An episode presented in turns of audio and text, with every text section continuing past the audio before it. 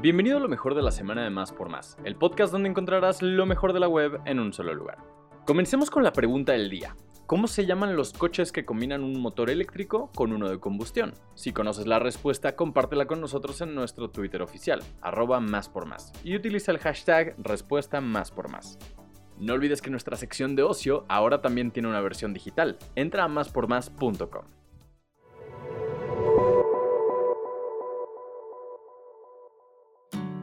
Sabemos que Frida Kahlo es una de las artistas mexicanas más importantes a nivel mundial. Su legado como pintora y su figura vista desde el aspecto de su vida personal han ganado mucho reconocimiento a lo largo de las décadas, tanto que hasta se hizo una biopic con Salma Hayek. Y ahora la vida de Frida será llevada a Broadway. Así lo confirmaron este jueves 21 de julio los herederos de la icónica creadora del cuadro Naturaleza Muerta, Viva la Vida. Tal como informó Deadline, la familia del artista, encabezada por la heredera universal de Kahlo, Mara Romeo, autorizó la realización de Frida, The Musical. Una primera sinopsis también menciona que este musical revelará capas nuevas, rara vez exploradas de esta genia mexicana compleja, a medida que sigue su viaje desde la Ciudad de México a París y Nueva York y finalmente regresa a la casa de su nacimiento para un último triunfo profesional. No los tengas en casa todas las vacaciones. El gobierno de la CDMX dará cursos de verano gratuitos, así puedes inscribir a tus peques. Lo primero que tienes que saber es que se llevará a cabo del lunes 1 al sábado 20 de agosto y contempla toda una cartelera con actividades que van desde talleres, paseos, juegos, proyecciones de cine y presentaciones musicales podrán participar 25.000 menores y adolescentes de la ciudad. Así lo informó este sábado la secretaria de Cultura capitalina, Claudia Curiel y Casa. No importa en qué punto de la ciudad vivas, pues los cursos estarán en 200 sedes en pilares, fotos y centros DIF y son más de 700 actividades. Estas recreaciones son para peques desde 4 y hasta adolescentes de 17 años. Se realizarán en un horario de 10 de la mañana a 2 de la tarde todos los días y también habrá actividades con entrada libre por las tardes.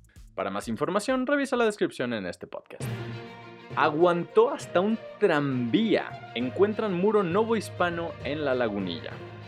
Un equipo arqueológico lo localizó en el arroyo vial de la calle Ignacio Comonfort una de las más transitadas del popular barrio de La Lagunilla en el centro de la CDMX. Se trata de una construcción de aproximadamente 20 metros de longitud, posiblemente del siglo XVIII, y se detectó a 60 centímetros de la superficie. Tiene calzas de 50 centímetros que lo refuerzan y está hecho a base de piedra de tesontle y basalto pegadas con barro. Iñárritu competirá por el León de Oro en el Festival de Venecia. Por fin se anunció la selección oficial para la edición número 79 del Festival Internacional de Cine de Venecia, el cual correrá del 31 de agosto al 10 de septiembre. Uno de los nombres que competirá por el León de Oro este 2022 es el del mexicano Alejandro González Iñárritu con su más reciente film Bardo. Claramente no es el único cineasta fuerte que aparece en la contienda, también tenemos el esperado regreso de Darren Aronofsky con The Well, protagonizada por Brendan Fraser. De igual forma tenemos a Luca Gaudanino y Timothy Chalamet con Bones and All, también a Ana de Armas bajo la dirección de Andrew Dominic con Blonde y muchos otros films destacados. La ciudad tendrá un nuevo lugar para procesar su basura. En 2023 se inaugurará una nueva planta de selección de residuos en San Juan de Aragón, en la alcaldía Gustavo Adolfo Madero. Con la nueva planta se podrá recuperar aluminio, bolsas metálicas, polipropileno, envases PET, bolsas, papel y cartón. Esta planta será una de las más modernas del país y de América Latina. Tendrá una inversión de 485 millones de pesos. El secretario de Obras y Servicios, Jesús Antonio Esteban Medina, explicó que la planta beneficiará a Azcapotzalco, Iztapalapa, Cuauhtémoc, Venustiano Carranza y Benito Juárez.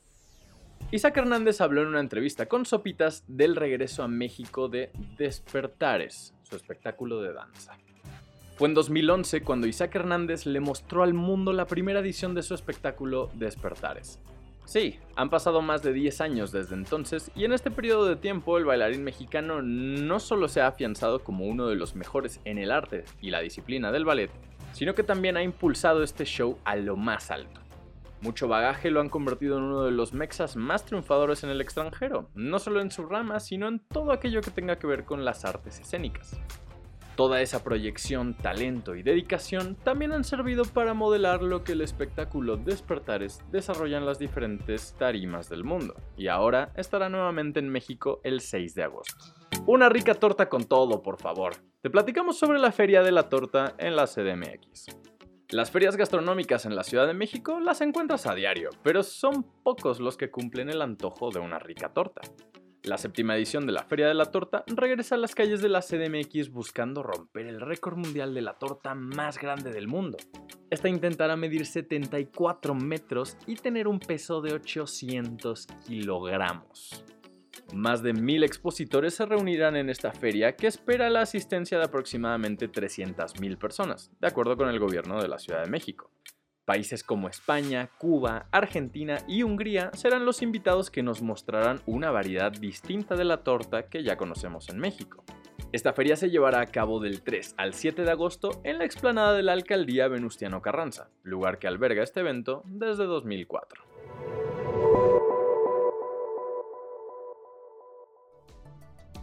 Gracias por escuchar y no olvides suscribirte. Sintonízanos en la próxima edición de Lo mejor de la semana de Más por Más, el podcast donde encontrarás lo mejor de la web en un solo lugar.